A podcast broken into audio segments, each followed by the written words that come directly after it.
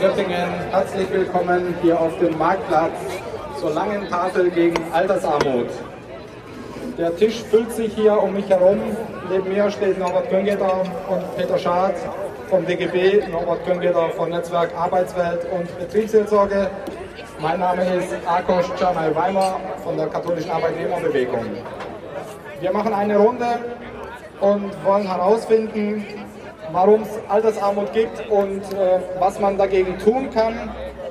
Das Modell der KAB und der katholischen Verbände möchte ich noch mal kurz vorstellen. Es ist das Cappuccino-Modell. Sie finden die Flyer dazu auch auf den Tischen rumliegen oder auf den Würfeln aufgezeichnet. Ein Cappuccino hat bekanntlich einen starken kleinen Espresso unten drunter. Das ist die Sockelrente. Was wir möchten, das ist die Rente, die alle Menschen ab 65 Jahren hier in Deutschland bekommen sollen, die ihren ständigen Wohnsitz hier haben. Diese Sockelrente soll finanziert werden, wie bisher Renten auch finanziert sind, äh, von Steuern. Und wir möchten nicht nur aus der Lohnsteuer die finanzieren, sondern aus allen Einkunftsarten. Es gibt sieben Einkunftsarten darunter wie Miete, Verpachtung, Aktiengewinne und so weiter. Wir müssen diese Gewinne mit in das Rentensystem aufnehmen, weil aus diesen Beiträgen werden keine Abgaben für das Sozialsystem bisher gemacht. Darüber kommt der Milchkaffee. Das ist sozusagen das, was wir jetzt schon kennen, die paritätisch finanzierte äh, Rente von Arbeitnehmern und Arbeitnehmerinnen sowie von Arbeitgeberseite paritätisch finanziert.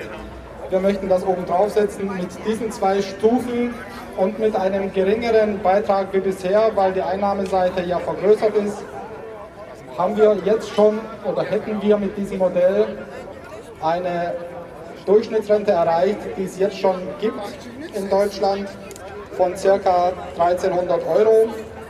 Und weil die Beiträge ja sinken, könnten ähm, man sich auch noch privat versichern und eine betriebliche Alterssicherung betriebsunabhängig auch ermöglicht werden.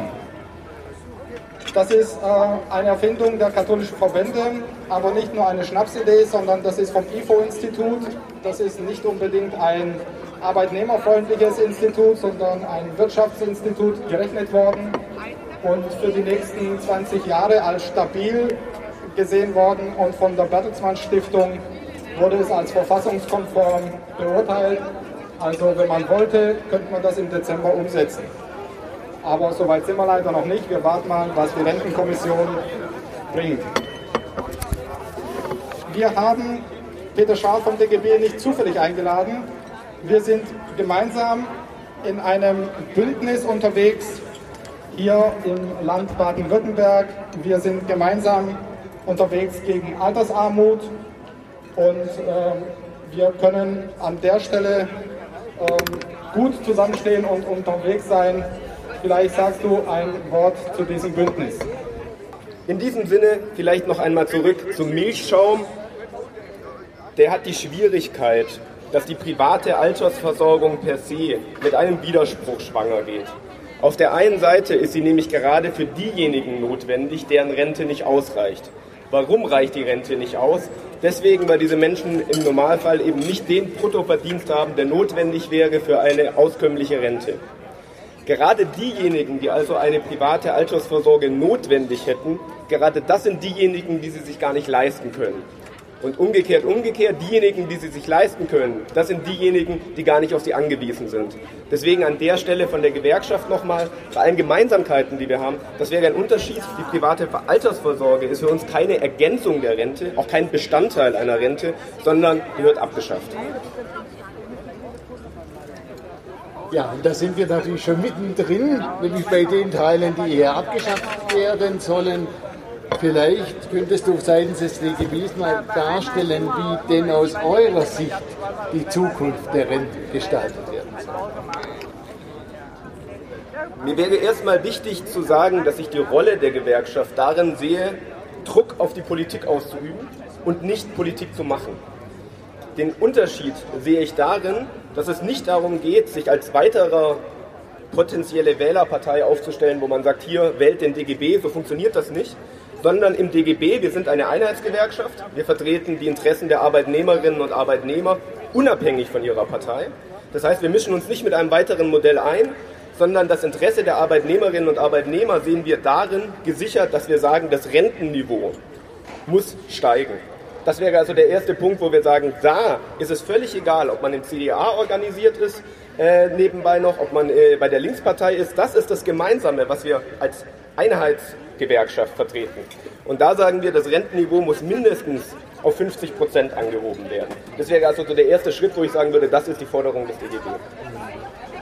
Ähm, wir haben gerade andere Schwerpunkte gesetzt. Das hängt äh, damit zusammen, dass wir eine große Rentenkampagne gemacht haben vor der Wahl. Weil wir gesagt haben, da muss das Thema platziert werden und äh, da waren ja viele Bündnispartner mit dabei. Das ist jetzt also das Jahr.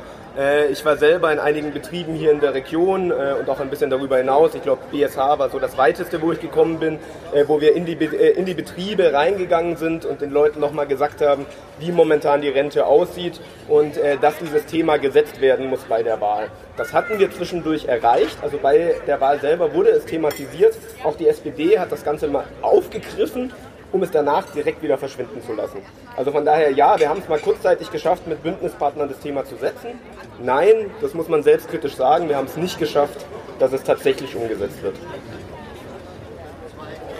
Jetzt spielt ja bei der Rente insgesamt auch die betriebliche Rente durchaus für viele Beschäftigte eine große Rolle. Es gibt Branchen, die ganz gut verhandelt sind mit Betriebsrenten gibt Branchen, wo es nahezu keine Rolle spielt. Wie aktuell geht denn jetzt mit diesen Themen derzeit der DGB um? Wir finden die Betriebsrente erstmal richtig und wichtig äh, für viele Menschen. Also es ist erst einmal tatsächlich eine Möglichkeit, die Rente aufzustocken. Gegen was wir uns vehement stellen, ist eine politische Debatte, die immer wieder stattfindet, bei der von verschiedensten Parteien zu hören ist, man solle sich über das Rentenniveau doch gar nicht beschweren. Es handele sich hier ja praktisch nur um die Grundrente. Man dürfe ja nicht vergessen, dass viele Leute eine Betriebsrente ja noch hätten. Das ist ein Missbrauch der Betriebsrente, mit der, mit einem Zusatzbrot, was äh, Leuten die Möglichkeit geben soll, über die Rente hinaus noch ein besseres Leben zu haben, gegen die Leute gekehrt wird und umgekehrt argumentiert wird, da sieht man doch, wir hätten gar kein Problem mit Altersarmut, mit dem Verweis darauf, dass Einzelne eine Betriebsrente haben.